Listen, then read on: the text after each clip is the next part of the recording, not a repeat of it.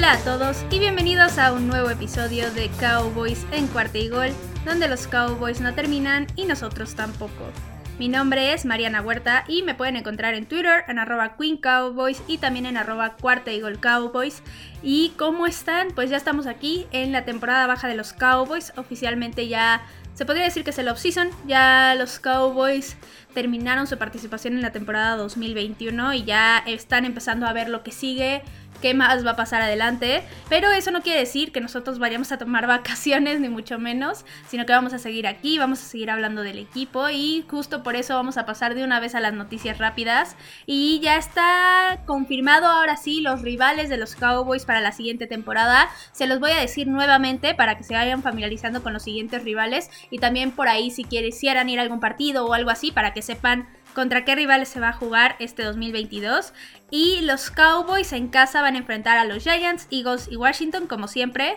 Y también a Chicago, a los Bengals, a Detroit, a los Texans, a los Colts y a los Buccaneers.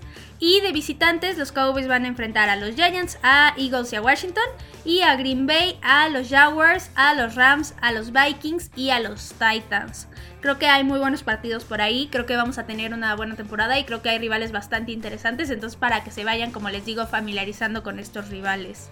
Luego la siguiente noticia es que Mike McCarthy declaró que Signo va a requerir cirugía para el problema que trae en la rodilla, que va a sanar así como está y que va a estar al 100% la temporada que entra.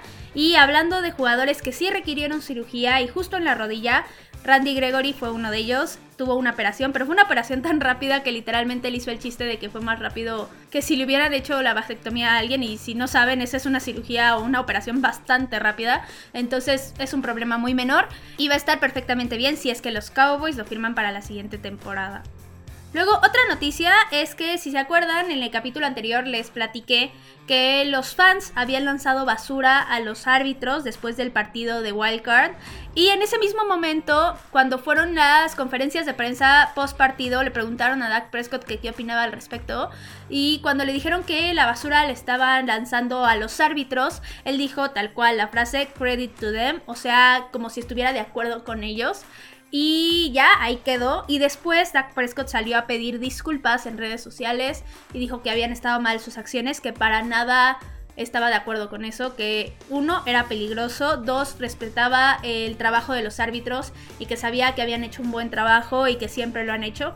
No estoy de acuerdo yo con eso, pero obviamente Dak Prescott al disculparse tenía que decir algo así. Pero de todas formas la NFL no multó por 25 mil dólares por esos comentarios, literalmente por esa frase que dijo. Y sí entiendo que obviamente lo castiguen por decir algo así, pero se me hace muy contradictorio de la liga nuevamente que estén castigando a Dak Prescott por decir una cosa como estas y que Antonio Brown, que se desnudó en medio partido y que hizo un escándalo y demás, no le den ni una multa de 10 dólares. Entonces sí creo que aquí la NFL nuevamente va atacando al equipo, va atacando a los Cowboys, porque si recordamos, a inicios de la temporada multaron a CeeDee Lamb porque no traía el jersey fajado, lo cual se me hace una reverenda jalada literalmente, pero bueno, la NFL con sus multas, Dak Prescott va a tener que pagarla y no es como que no le alcance el dinero, realmente sabemos cuánto gana Dak Prescott, entonces pues ni modo, va a tener que pagar esa multa. Lo bueno aquí es que él se disculpó y que supo que había hecho mal y que dijo que no estaba bien lo que había dicho y que no estaban bien las acciones de los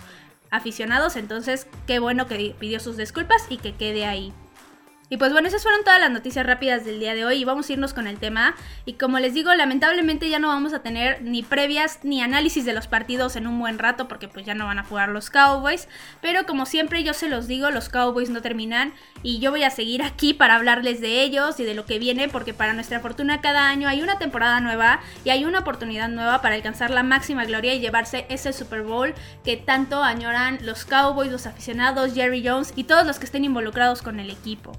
Entonces, dicho esto, hoy vamos a empezar con los análisis exhaustivos de cada uno de los jugadores que participaron esta temporada con los Cowboys para ver qué tal fue su desempeño individual y llegar a esa conclusión tan añorada por muchos o tan esperada por muchos de si ese jugador debería de continuar en el equipo o si ya los Cowboys deberían de decirle adiós y continuar sin él. Y vamos a empezar hoy con la ofensiva que fue como ya sabemos, la mejor en puntos, fue la mejor en yardas de la NFL, fue una ofensiva muy explosiva, muy versátil, pero que también tuvo sus problemas y justo para eso estamos aquí, para identificar cuáles fueron, quiénes fueron los jugadores del problema y quiénes fueron los más destacados. Y hoy nos vamos a dedicar a tres cosas en específico, que son la línea ofensiva, los corebacks y los running backs. Vamos a hablar de absolutamente todos ellos y vamos a llegar a estas conclusiones que les digo. Y voy a empezar con la línea ofensiva. Y cuando estaba revisando Twitter después del partido de Wildcard de los Cowboys, me encontré con un post que decía que la reputación de la línea ofensiva de los Cowboys era un espejismo y que ya no era la línea ofensiva de antes. Y debo decir que sí, estoy completamente de acuerdo con esto.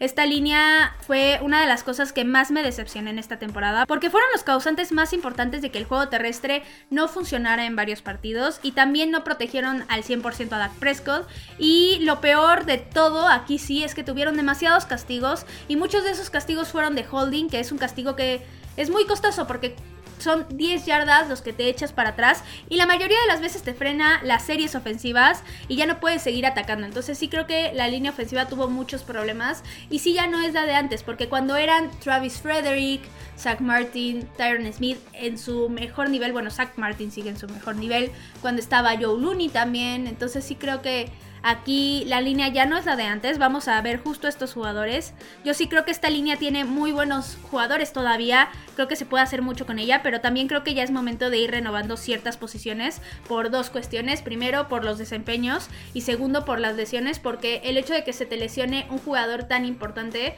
sí te mete un hoyo completo en esa ofensiva y puede causar muchísimos problemas y justo lo vimos en estos partidos.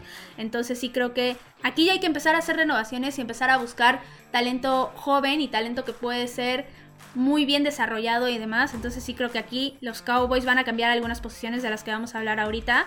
Pero hablando de números en general, el que sí me llamó la atención fue que permitieron 30 capturas a Dak Prescott, las cuales son muchas. A Cooper Rush lo capturaron tres veces en el partido que jugó. Entonces sí creo que este es un número 100% mejorable. No es el peor de la liga. A Dak Prescott ya una temporada lo capturaron 56 veces. Entonces sí creo que de estar en 30 a 56 es un cambio completamente radical y sí prefiero mil veces el 30, pero creo que sí se puede mejorar todavía más y esto es algo que tiene que trabajar la línea ofensiva para futuro.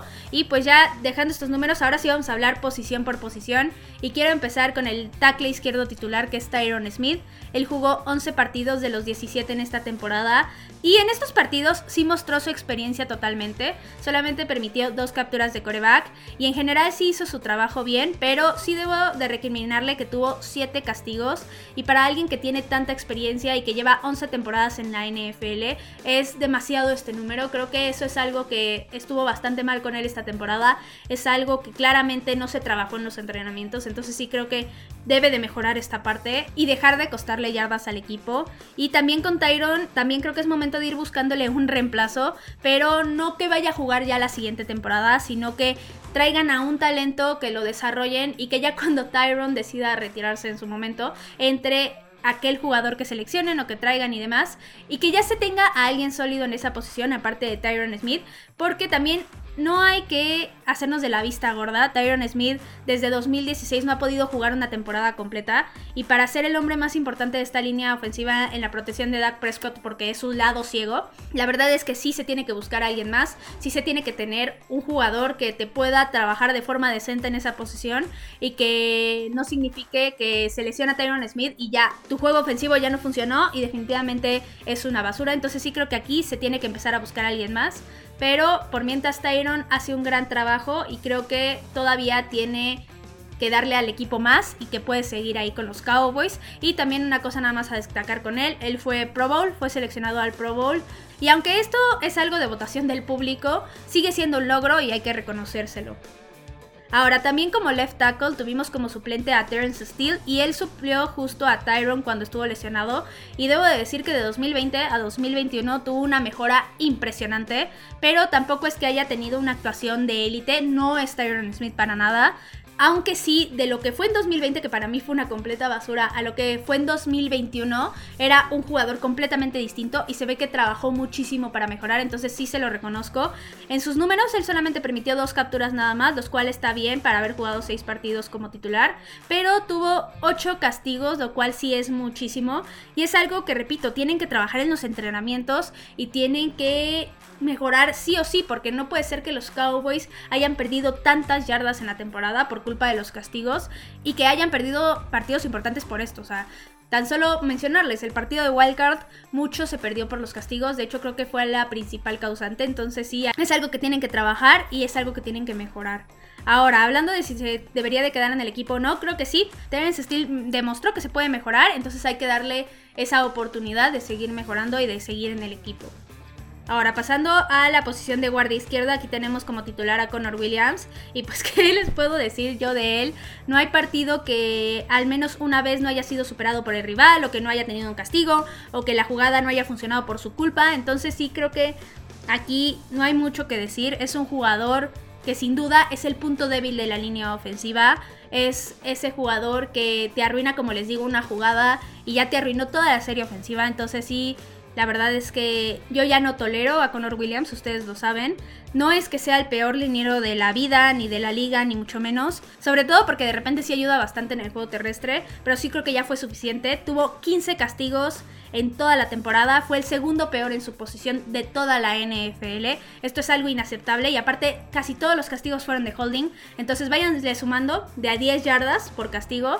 Y la verdad es que sí, ya Connor Williams adiós. La buena noticia es que es agente libre y esa es la mejor manera de deshacerte de un jugador porque no te va a costar dinero. Definitivamente los Cowboys ya deben de decirle adiós y buscarse otro guardia izquierdo. Luego en esta posición también estuvimos viendo al guardia Connor McGovern y esta temporada por fin el equipo se atrevió a quitar a Connor Williams y a poner a Connor McGovern de titular y debo decir que no me encantó lo que hizo, sobre todo porque en el juego terrestre sí le falta muchísimo trabajo y es algo que los Cowboys utilizan mucho y tienen muy buenas armas, entonces sí creo que en esta parte no, en esta parte sí estuvieron mal, pero aún así creo que hay varias áreas de oportunidad con él, solamente tuvo dos castigos, permitió nada más una captura, creo que se puede trabajar en muchas cosas, aunque aún así, yo si fuera los Cowboys, draftearía a un guardia. Y si lo trabajaría, dejaría a Conor McGovern de titular. Y ya si veo que el guardia que drafté en el que sea está funcionando y está haciendo un buen trabajo, lo metería directamente como titular. Y ya me olvidaría tanto de Conor Williams, como les digo, como de Conor McGovern. Ahora, pasándonos a la posición de centro, tenemos a Tyler Badayas. Y yo no quedé nada contenta con su desempeño en este año porque tuvo fallas de todo tipo. Muchos de sus centros serían o más bajos o más altos de lo que deberían. Sus bloqueos en el juego terrestre varias veces no funcionaban. Pero lo peor nuevamente fueron los castigos. Tuvo 11 castigos, que fue el mayor número para un centro en toda la liga. Muchos de false start, también por ahí holdings. Entonces sí creo que aquí se vio muy muy mal. Sin duda tiene que demostrar mucho la próxima temporada porque si no va a perder su trabajo. Luego de suplente de centro tenemos a Matt Farniok, pero él no jugó en esta temporada, entonces no tengo mucho que decirles. Entonces vamos a pasarnos a la posición de guardia derecho. Y aquí tenemos a Zach Martin. Y la verdad es que Zach Martin fue impecable, como siempre. Solamente permitió una captura, solamente tuvo dos castigos. Y pues no por nada es el mejor guardia derecho y tal vez guardia en general de toda la NFL. Fue nombrado esta temporada al All Pro fue también nombrado al Pro Bowl y la única temporada en toda su carrera que no ha sido nombrado fue la anterior y fue porque se lesionó. Entonces, sí, Zach Martin es uno de los grandes y va a ser Hall of Fame, estoy segura. Ya se está ganando eso, ya se lo ganó, de hecho, y hay que estar agradecidos de tenerlo en este equipo. Ahora, pasando a la posición de tackle derecho, tenemos a Lael Collins como titular y no me encantó su desempeño, primero porque lo suspendieron al inicio de la temporada, esto habla de indisciplina, pero también porque tuvo 8 castigos, los cuales son muchos porque también es un jugador muy experimentado. Creo que tiene que mejorar en esta parte sí o sí, porque si no los Cowboys igual van a seguir adelante y van a estar buscando a otro tackle derecho. Ahora, en esta posición también tuvimos a Tyen Siki. Y él no tuvo muchas jugadas, salvo algunas en ciertos partidos donde no estaban Tyron o no estaban la Collins. Y aún así tuvo un castigo y permitió dos capturas. Entonces, para que haya tenido tan poquitos snaps, creo que esto es inaceptable. Lo positivo aquí es que él ya va a ser agente libre. Entonces, ya los Cowboys no lo van a renovar, eso estoy segura. Y no les va a costar dinero cortarlo. Y bueno, esos fueron todos los dineros de los Cowboys y ahora vamos a pasarnos a otra posición y vamos a hablar de los corebacks. Y aquí por fin pudimos tener casi una temporada completa con Dak Prescott, lo cual es lo mejor que te puede pasar en la NFL. Si no, por ahí pregúntenle a los Ravens, por ejemplo, que perdieron a Lamar Jackson y lo extrañaron muchísimo porque hasta quedaron fuera de postemporada. Entonces, sí, el tener a tu coreback titular toda la temporada es un alivio. Bueno, casi toda la temporada. Entonces, vamos a hablar de ellos y vamos a hablar primero de Dak Prescott. Y Dak Prescott, yo tengo sentimientos encontrados con su temporada porque tuvo números muy buenos. Tuvo 4.449 yardas, fue la segunda mejor marca en su carrera y fue el séptimo mejor de toda la liga. También tuvo 37 pases de touchdown, fue récord de franquicia y fue el cuarto mejor en la liga. Su rating fue de 104.2, es su segundo mejor rating en toda su carrera desde su temporada de novato. Tuvo 10 intercepciones, que es un número normal en la liga, no es nada alarmante. Y lo único que sí disminuyó fue su producción terrestre, solamente tuvo 146 yardas, un touchdown. Y realmente Kellen Moore ya no lo utilizó de esta forma, no es como que viéramos a Dak salir corriendo mucho, pero esto era 100% lógico, completamente entendible, porque después de la lesión que tuvo, la verdad es que no vas a arriesgar a tu coreback solamente por ganar unas 5 yardas más. Entonces sí creo que es una buena decisión. Al final de cuentas, Dak Prescott es un coreback. Es un jugador que está para lanzar y para dirigir esa ofensiva, no solamente para correr. Entonces, si tienes a dos armas como Siki Pollard, pues no necesitas correr con Dak Prescott ni arriesgarlo de esa forma. Entonces, no me afecta mucho que no lo hayan utilizado así. Pero la razón por la cual no estoy 100% contenta con su temporada es que siendo muy precisa, tuvo seis partidos donde estuvo muy errático, donde estuvo bastante impreciso y donde se le vio muy dudoso a la hora de lanzar los pases y también a la hora de salir en movimiento. No necesariamente de correr, sino de salir en play action. Y esto solamente habla de que mentalmente Dak Prescott no estaba tan fuerte como creíamos, no estaba tan fuerte como en las temporadas pasadas. Y estoy convencida de que es mentalmente porque la capacidad de Dak Prescott quedó demostrada en todos los demás partidos donde tuvo grandes juegos, donde lanzó buenos pases y, donde llevó al equipo a la victoria. Entonces sí creo que aquí es una cuestión mental y esta cuestión mental sí creo que es la más difícil de trabajar en la vida en general y más si eres un atleta de alto rendimiento porque en todo momento estás bajo presión y bajo la expectativa de muchas personas que ponen toda su confianza en ti y que esperan que des siempre el mejor desempeño de tu vida y no siempre es así, por eso creo que es la parte más difícil de trabajar aunque Dak ha pasado por demasiados sucesos fuertes en su vida y estoy segura que va a poder salir de este bache y llegar más fuerte mentalmente y físicamente también a la siguiente temporada, creo que es algo que puede trabajar en este off-season y salir adelante. Y ahora vamos a hablar de Cooper Rush. Y después del partido contra Patriots, que fue antes de la semana de descanso, Dak Prescott sufrió una lesión en la pantorrilla y el equipo decidió darle más descanso. Y por eso Cooper Rush entró al quite y fue titular en el partido contra los Vikings. Y la verdad es que fue bastante cumplidor, lanzó para 325 yardas, tuvo dos touchdowns, una intercepción nada más. Y lo más importante es que ganó el partido. Entonces, como les digo, fue muy cumplidor. La verdad es que es un coreback suplente bastante seguro. Y que si les das a hacer más, él va a cumplir con la tarea y va a llevar al equipo a la victoria. O al menos va a competir por lograrla. Entonces, sí creo que es un muy buen coreback suplente y bastante seguro. Y esos fueron todos los corebacks. Y vamos a pasar a la última posición del día.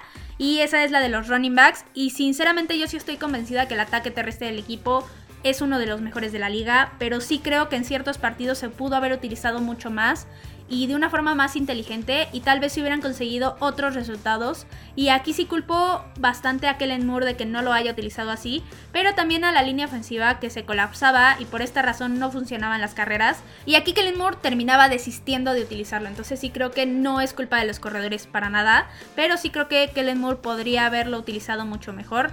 La verdad es que a mí en lo personal me gusta mucho que se reparta el juego terrestre entre Zeke Elliott y Tony Pollard, pero para mí se debería de repartir casi de que 50-50 este juego terrestre en los toques de balón. Creo que aquí también Kellen Moore se equivocó mucho en no utilizar a Tony Pollard tanto y en utilizar mucho a Zeke Elliott. Sabemos que son corredores muy distintos. Zeke Elliott es un corredor que es más fuerte, es más de poder y que es para mandarlo por esas corridas por el centro, mandarlo a empujar y ganar yardas con sus piernas aunque tenga los jugadores encima. Y Tony Pollard no, Tony Pollard es más rápido, es más ágil y puede conseguir esas jugadas donde se escapa y ya te generó al menos 20 yardas. Entonces sí creo que aquí Kellen Moore se equivocó bastante en cómo utilizar a sus jugadores, pudo haberlos utilizado mucho más y seguramente hubiéramos tenido todavía una ofensiva más explosiva de lo que vimos. Creo que aquí hay mucho que aprender No sabemos si Kellen Moore va a ser el coordinador ofensivo para la siguiente temporada, de eso vamos a hablar después. También voy a hablar después muy específico de todo lo que hizo Kellen Moore, pero al menos creo que este juego terrestre, aunque me gustó mucho, tiene muchas áreas de mejora. Ahora vamos a hablar de los jugadores, voy a empezar con Zeke Elliott y él para que estuviera lesionado desde la semana 4 de la rodilla, la verdad es que tuvo una gran temporada, tuvo 1002 yardas, fue el séptimo mejor de toda la liga, 10 touchdowns terrestres, sexto mejor en la liga, 287 yardas aéreas y 2 touchdowns por aire, solamente tuvo un fumble y el único número que sí fue no bajo, sino muy normal, muy como del promedio, digámoslo así, fue su promedio de yardas por acarreo que fue de 4.2, pero como les digo, está en lo normal y tampoco es que se le critique mucho. Ahora, para la próxima temporada, como les digo, yo sí espero que sea más un 50-50 con Pollard, porque sí me encanta lo que hace Tony Pollard y vamos a hablar de él justamente. Él tuvo 719 yardas en 15 partidos nada más que jugó, tuvo dos touchdowns terrestres, 637 yardas aéreas, pero lo más importante aquí fue su promedio de yardas por acarreo, que fue de 5.5 yardas, segundo mejor en toda la NFL, y no solamente eso, sino que rompió 27 tacleadas en todos sus acarreos, que son muchas, y aparte tuvo 17 acarreos de más de 10 yardas, los cuales son bastantes, y es justo así como se tiene que utilizar a Tony Pollard. Si ves que es tan explosivo, que es tan rápido y que simplemente las defensivas no pueden detenerlo, utilízalo mucho más. Dale mucho más el balón y seguramente si eso hace en la siguiente temporada vamos a ver una ofensiva distinta, pero muy explosiva y estoy segura que mejor de lo que vimos en este 2021. Ahora, hablando de los otros running backs que también tocaron el balón en esta temporada, primero está Corey Clement y la verdad que para lo poco que hizo me gustó bastante, solamente tuvo 140 yardas, pero su promedio por acarreo fue de 4.2 y él es dueño del touchdown donde Dak Prescott rompió el récord de franquicia. Él va a ser agente libre y la verdad es que es un misterio si lo van a renovar, pero sí creo que es un buen running back 3, creo que es un running back que puede cumplirte todavía, que puede hacerte un buen trabajo y que si lo metes no te va a soltar el balón y al menos va a ganar yardas. Otro jugador que por ahí tuvo el balón fue Jaquan Hardy, el novato que es del practice squad realmente, pero que lo estuvieron elevando en algunos partidos. Él también tuvo su touchdown por ahí y sin duda va a seguir ahí en el equipo y en caso de que no renovaran a Corey Clement, por ahí podrían darle el puesto de running back número 3. Y también por ahí está Ito Smith, también tuvo un touchdown en esta temporada, aunque él sí lo utilizaron mucho menos. Ahora, ya para concluir todo este tema de la ofensiva, la primera parte del análisis ofensivo, en sí este trabajo, si nos basamos en números, sin duda fue bueno, pero pudo haber sido mejor, como les digo, y puede serlo para la próxima temporada. Uno, si la línea ofensiva disminuye sus 500 mil castigos, si Dak Prescott trabaja en su precisión, que para mí fueron dos de los principales problemas y también si se utiliza de mejor forma el juego terrestre. Como les digo, se tienen que balancear muchos más los toques de balón entre Zeke Elliott y Tony Pollard y de mí lo escucharon de una vez ahorita en enero de 2022. Si se hace esto, va a ser un ataque mucho más explosivo y más efectivo. Ahora, de estas tres áreas que analizamos hoy, sin duda en la que vamos a ver más cambios, o en la que sí vamos a ver cambios, va a ser en la línea ofensiva. Sí los veo muy necesarios para que mejore este ataque. Vamos a ver nuevos jugadores, pero yo confío en la habilidad de los Cowboys de seleccionar linieros ofensivos en el draft. Creo que lo han hecho muy bien desde que seleccionaron a Travis Frederick y la verdad es que confío en ellos y creo que esta es la mejor vía para conseguir buen talento para esa línea ofensiva. Ahora, esto no es lo último de lo que voy a hablar el día de hoy, y esto es porque ustedes ya saben que a mí me encantan los playoffs y por mera diversión, por mero entretenimiento, les voy a compartir mis picks para los partidos de esta semana, de aquí en adelante, de aquí a que sea el Super Bowl.